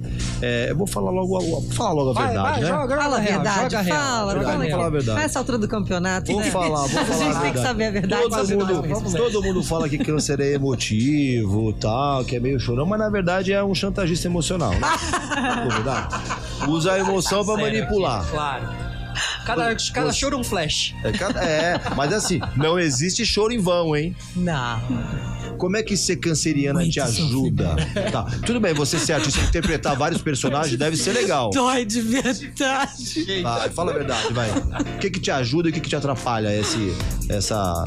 Eu adoro, signo? eu adoro, adoro signo. E eh, faz tempo que eu dou, dou uma pesquisada profunda sobre isso, porque eu acho que ajuda muito pro nosso autoconhecimento. É muito legal entender as características comuns dos signos, que tem mesmo. Eu a gente se conhece. Não dá pra negar, né? É claro que isso aí tem a questão do ascendente, tem também Tem criação, valores, caráter e uma, uma infinidade de coisas que vão compondo um ser humano. Mas é legal você ter consciência dessas características. Você descobre coisas sobre você que às vezes você não sabe e você tem a, a maturidade, conforme você vai amadurecendo, você vai modificando essas coisas. Exatamente. Então, por Essa é a exemplo, pegada, né? Eu adolescente, meu Deus do céu, era um sofrimento que nem eu me aguentava comigo mesma. Tipo? Era muito difícil. Ah, qualquer sofrimento. Eu me lembro uma vez que uma, uma, uma amiga na escola eh, me escreveu uma carta falando que eu era muito dramática. Nossa, aí que eu chorei Aí três que veio dias. drama mesmo, né? Eu, Sabe, assim, amiga de colégio adolescente. Então, você vai entendendo esse lugar também da chantagem emocional, sabe? Porque o câncer tem uma coisa perigosa mesmo, uma coisa de Total. tipo assim. Te manipular olha, através do sentimento. é, e de uma coisa, porque eu fiz isso por você. E a Só que não autovalorização. fez, entendeu? Na verdade, você fez por você. Então, nada como a maturidade, você ser uma pessoa terapeutizada. E aí você vai aprendendo quais são as qualidades, o que, você tem de bom do seu signo. É família, é amigo, é sensível. Para as nossas artes é maravilhoso trazer uma, sensibilidade, uma sensibilidade à flor da pele. aí- Ah, essa parte chata, você fala, chega, para. Então, hoje em dia, eu tenho um ascendente sagitário, graças a Deus. Tô com 38 que já tá tua conversando um pouco mais comigo, sagitário. Tua Vênus é Sagitário? Vênus, a Vênus é como é que a pessoa é num relacionamento de casal. Ah, é? É, Vênus é isso, você é no casal. Aí o, Ah, não, mentira, a Vênus eu não sei. É a Lua que é sagitário. É. Lua, lua assim, é a emoção, a, emo- a emoção com menos casal. A emoção, as pessoas te veem muito sagitário no relacionamento da sua emoção com as pessoas. Sabe? Extra casal, casal é Vênus. Que aí a sua Vênus é como é você no relacionamento. Porque no seu relacionamento você pode ser essa pessoa que utiliza a emoção pra conseguir o que você quer, ou você pode ser, por exemplo, uma pessoa de escorpião e que a Vênus e escorpião é a melhor coisa, porque é paixão, é uma entrega. um negócio. A Vênus, escorpião, hein? não, a Vênus Ah, é Vênus em escorpião. É ótimo. Procurem Vênus em escorpião, então. É ótimo. Peraí, pro deixa, relacionamento, deixa eu me é ótimo. defender aqui. Peraí, Relacionamento, peraí também, né, que senão ninguém Ao vai querer de alguns também. relacionamentos na vida, a gente vai amadurecendo. Olha, num relacionamento com uma canceriana, não vou fazer propaganda, é uma delícia, tá, gente? É muito bom, é muito gostosinho, é muito amor, é muito carinho, entendeu? Se controlar essa parte, tá tudo maravilha. Então, quando eu já venho a parte chata, eu já falo, ixi, Juliane, chega, tá chata, parou. Tá vendo? Acabou. Olha, O autoconhecimento é É a importante. melhor coisa, a Ju tá iniciada. É verdade. Tá iniciada. Escorpião, Agora aí, escorpião. você, Thaís, como é que você lida com, a- com esse, com essa, eu costumo dizer muito Ares, mas é verdade, é uma patologia astral. Ó, escorpião é super intenso em tudo, é intenso pra caramba, acredita muito no seu poder, é muito místico também. Escorpião tem esse negócio, sabe, de, de ter muita fé também e tal. E tem esse negócio que você tava falando da. Você falou, Ju, da. Ah, eu fiz tudo por você. Escorpião tem isso, só que escorpião, ele, ele, ele fala assim: eu fiz, depois de tudo que eu fiz por você, aí ele empurra do abismo. Joga na Depois que tudo que eu fiz. Esparta! Imagina, é eu que sou uma você- doçura. Como é que você lida com essa intensidade chamada escorpião? Olha, eu também eu tô na linha da Ju. Acho que você tem que aproveitar as qualidades. É, eu acho que essa intensidade é muito boa pra você conseguir fazer as coisas acontecerem. Acho que tem uma questão de lealdade às pessoas que são próximas, sabe? Eu não sei, eu me dedico muito à minha família, aos meus amigos, meu marido, meu cachorro. Meu marido brinca que ele fala: Meu, você tá sempre, você não para, né? Você tá sempre cuidando de alguém. Então, escorpião é fofo também. Claro, Tá claro. Mas você só não defende. pode, né, dar uma cutucada no Ah, escorpião. Aí- Como é que você lida com rancor? Ah, eu sou, né? eu sou um pouco. Eu não sei se eu sou rancorosa. Na verdade, acho que eu fico cozinhando um pouco alguma situação que eu não gosto e aí uma hora eu explodo. E quando Mas- você explode, já tem algum. Chegou a matar alguém já? Não. Não, matar não. um vuduzinho. De leve. Um vuduzinho de leve. Porque esse um negócio. vuduzinho mental, né? Porque escorpião tem uma capacidade impressionante que é o seguinte: não tá satisfeito com alguma coisa, aliás, tá puto com alguma coisa, mas consegue conviver com essa pessoa cinco anos, seis anos, sem essa pessoa imaginar. Que não quer mais. se, ela, não, se ela imaginar que, essa, que, que o escorpião, que o escorpiano gostaria que ele não estivesse mais entre nós aqui nesse plano. Nossa. Não, porque escorpião tem essa capacidade, essa inteligência emocional que ninguém mais tem. Que coisa que Ares, por exemplo, Ares também é muito Esquece, genioso. Ares é muito genioso. Mas. Ares você descobre na hora, porque tem continência facial, né? Você viu que a pessoa não tá Consegue feliz, olha pra cara dela e tá assim. Escorpião, não, escorpião. Gostaria que você não tivesse nesse plano e você não imagina. Você dorme com a pessoa. Imagina. É, vai ver. Aí eu não passo, com não. o inimigo, Um dormindo meus- com o escorpião. Não, um dos não. meus Mas- relacionamentos tem- mais tem longos escorpião. foi um escorpiano. Tem, tem E um escorpião. relacionamento que deu muito certo. Acho que é por causa disso. O escorpiano fa- fala, porque tudo que eu fiz por você antes de empurrar o câncer, ele fala, não, não me joga. Completa, né? Completa. Pode usar, você É. pode tentar usar isso como antídoto.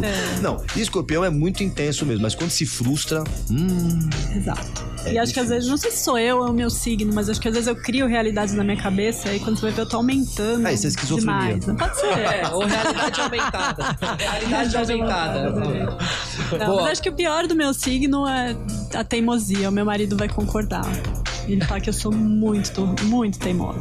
Então, Mas, Emerson, É, essa sim, coisa de que o ascendente, depois de uma certa idade, vai ficando mais presente. 28, 29. É, empresta, é, não empresta característica assim. A partir dos 28, 29 anos, você começa a ter um pouco. As, não é que- as pessoas começam a te ver mais assim. Mas na essência, o que, que você é? Você é o seu sol, que é o que você nasce. Você é a sua lua e a sua Vênus, por exemplo. E aí tem Mercúrio, que é comunicação. Como é que você se. Sabe? Como é que você. se- Como é que as pessoas. Como é que você interage com as pessoas e tal. Mas assim, especialmente Vênus, que é você no relacionamento. Porque vamos combinar, relacionamento é, de casal é muito importante. Se essas coisas não estiverem equalizadas, interferem em todos os outros campos da sua vida. A lua também, que é como você se relaciona com as outras pessoas, fora casal, também é muito importante. Pô, a gente trabalha em sociedade, todos nós aqui trabalhamos com pessoas e a gente quer ser bem compreendido.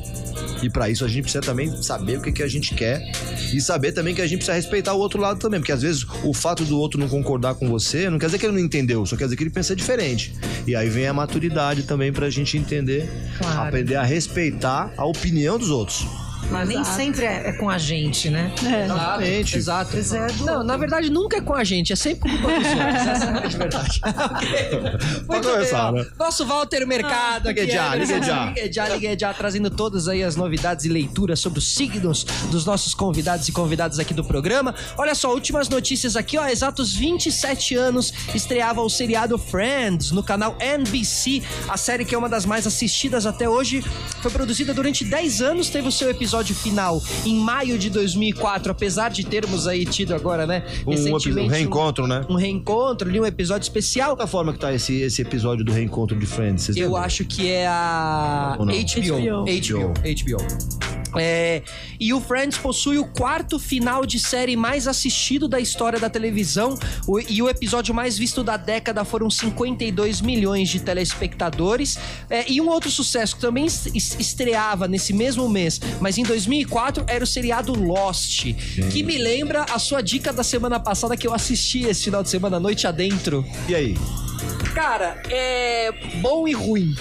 Tipo assim, as atuações são um pouco duvidosas, mas o enredo te prende e você quer ver até o final. Então tem Ou esse- esses dois do lados. Netflix, uma série belga, a primeira série belga no, do Netflix, que é uma série que, que tá. Ela acho A que é a quarta entra ou quinta mais voo assistida e, e- e- o, mundo, o mundo começa a acabar nos lugares onde o sol nasce. Na, na verdade é o seguinte, na verdade é o seguinte, o sol, ele, ele nasce e ele, onde ele vai passando, vai matando todo mundo. Aí a galera pega um avião e vai sentido contrário do sol. Eles vão fugindo do sol a série disso. inteira, fugindo do sol. Aí vai entre É o avião louco. e banca. Aí desce pra é, a- botar combustível, quando desce pra tem fugir gente da lá luz, tem que embaixo, ficar aí nos da- bunkers. Nossa. Muito louco. É louca a série, a série é louca, a premissa te Noite pega. adentro. Mas as atuações, não, é parecido com Lost em vários aspectos, inclusive Ó, das atuações. Lost, Lost foi a primeira, você falou de 50 milhões é, assistindo a final, o, episódio Uhum. final de Friends. Lost foi a, a primeira série que conseguiu colocar o mundo inteiro numa, na Pode mesma crer. programação. Foi a primeira série que ela pegou foi importante. ali, é é, ela foi é importante pra verdade. caramba. Época de 24 horas também. É, mas assim, hoje, por exemplo, se a gente fala de uma série, você começa, você começa uma temporada com o plot da segunda, da terceira temporada, você já sabe mais ou menos o mais desempenho. organizadinho, né? Lost, vamos, ai, Foi tá dando, tá dando audiência, estica mais um entrou até pouco. o Rodrigo Santoro. Entrou, entrou só pra morrer, né? É, mas Entrou entrou, só pra pra, morrer. é, quando eles começaram a entender que tava atingindo vários países, eles Que começaram a trazer atores e atrizes famosas Mas eram país, personagens que não interferiram na trama, que é uma coisa que você não, hoje em dia todo personagem do primeiro episódio ao último, ele Interfere, tem né? Ele não tá ele tem uma importância. Lost Sim. foi muito iniciante, assim, mas foi importante. Sim, foi importante. total. Pessoal, obrigado a todos que acompanharam a gente aqui. Eu vou me despedindo das nossas convidadas hoje. Ju Trevissol, obrigado pela presença. Imagina, obrigada pelo convite. Adoro estar aqui com vocês. Muito gostoso o nosso papo, muito divertido. Amei. Redes sociais, então, arroba. Arroba Juliane Trevisol. Isso, boa, procurem lá. E também em outubro, agora daqui um mês, em cartaz com Casas de Casas Cazuza. de Cazuza, no CCBB no Rio de Janeiro. Boa, perfeito. E também, Thaís, muito obrigado pela presença. Muito obrigada, gente. Como foi a muito sua bom, primeira minha vez? primeira vez Gostou? na rádio. Foi muito Foi prazerosa. é isso, exatamente, é isso. Obrigado pela presença e agradecendo todo mundo que faz o programa com a gente, né? É isso aí. Primeiro, obrigado a vocês duas. Ótimo. Eu, eu, tinha, eu não tinha a menor dúvida que seria fantástico. Hit. Exatamente foi. Obrigado, Roger Garcia, nosso diretor. A Rafa Brito, que já mandou um beijo aqui, falou: ó, fala pra Ju que eu assisti bastante. Cadê aqui que ela falou? Floribela. Floribela, assisti até a reprise. Ah, A que Ju- legal! Ah, um A Ju- beijo pra então, você. A, a Rafa faz o nosso, os nossos roteiros, cuida do conteúdo. Tem toda a equipe do Reclame que ajuda a gente a colocar o programa no ar. Tem a Lab 3 que ajuda a colocar essa plataforma mista no digital, no YouTube. A todo o pessoal aqui da, da rádio Play FM, Play do Grupo FM, Bandeirantes. aqui, Betinho, beijo. Exatamente, uma casa fantástica que recebeu a gente. E todo mundo que acompanha a gente aqui no digital, que é um monte de gente. Moisés do Espírito Santo, o Maicon Hollow, Hollowatch Ó, Hollow Watch. de União, é, Uni- é, Porto União em Santa Catarina e mais um monte de gente que acompanhou a gente. Então, É isso aí. lembrando que amanhã esse conteúdo estará no A Spotify gente vira podcast. e nesse mesmo link do YouTube o pessoal pode assistir. Ah, eu, eu posso aproveitar para indicar um programa aqui da Band Claro, que tá claro. super legal, que é o Duelo de Mães. Eu participei com a minha mãe, vai ao ar 23 de outubro a nossa participação. E o programa tá muito legal. Enfim, Duelo gastronomia, mães. cozinhando. Mães contra mães. Mães contra Olha, mães, protegendo comidas as- afetivas. Ah, você divertido. participou? Participou? O que, que você tá falando? tá bom, Não. muito bem. Ó, a última coisa, quem quiser trabalhar no Mercado Livre, como é que faz? Olha, entra no LinkedIn, tem todas as nossas vagas disponíveis e manda o currículo. É isso Estamos aí. contratando. Boa. Semana que vem, sete e meia da noite, estamos de volta. Conto com vocês. Um beijo pra quem é de beijo, abraço pra quem é de abraço. Tchau! Você ouviu Reclame na Play.